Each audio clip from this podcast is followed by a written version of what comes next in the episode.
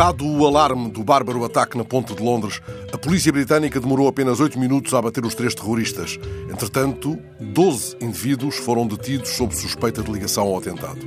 Não é razoável pedir maior capacidade de resposta policial, até porque, como lembrou ontem o muçulmano Mohamed Yazdan Raza, presidente da London Fatwa Council, estes ataques cobardes, pouco sofisticados, são difíceis de travar.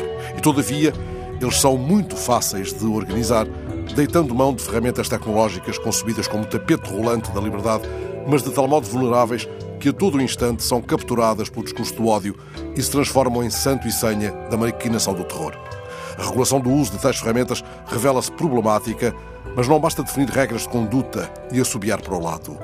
Teresa May não fantasia quando responsabiliza as grandes empresas da internet pela criação de espaços seguros para a conversa dos terroristas. Não podemos dar a esta ideologia o espaço seguro de que ela precisa para crescer, disse ontem a chefe do governo britânico. Ora, não sinto que tenha movido um pé do terreno que sempre foi o meu, o da esquerda e o da liberdade, por me reconhecer nesta afirmação. Do mesmo modo, Sinto-me irmanado com os membros da comunidade muçulmana de Londres que, na correnteza de imagens de ontem, levantam diante dos meus olhos cartazes condenando o terrorismo e considerando que os do ISIS são inimigos da humanidade.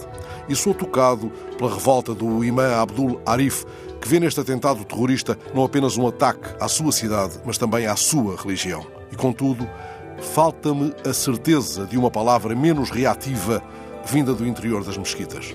Ainda que uma pergunta feita por José Manuel Anos, hoje no DN, desloque o centro da inquietação para um patamar mais alto e mais vasto. Eis a pergunta. Por que é que um indivíduo como o terrorista de Manchester, que fez a apologia do Daesh na sua mesquita e foi corrido pelo imã, os vizinhos fizeram queixa à polícia, porque é que esse homem continuou à solta? É fundamental que haja uma vigilância sobre aqueles que são capazes de passar a ação, insiste José Manuel Anos, lembrando que há dezenas de milhares de radicais em Inglaterra.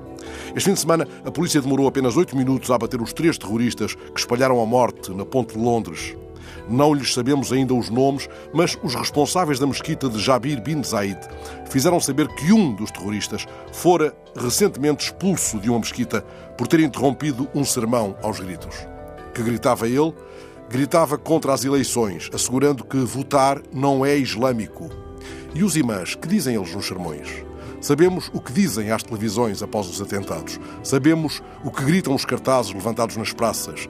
Eles gritam a nossa tristeza e a nossa revolta são parte inteira, genuína dessa revolta. Mas nas cidades onde resistimos ao medo e celebramos a liberdade ferida, temos o direito de reclamar que em cada mesquita, em cada sermão cotidiano, seja a palavra levantada contra a teologia do ódio.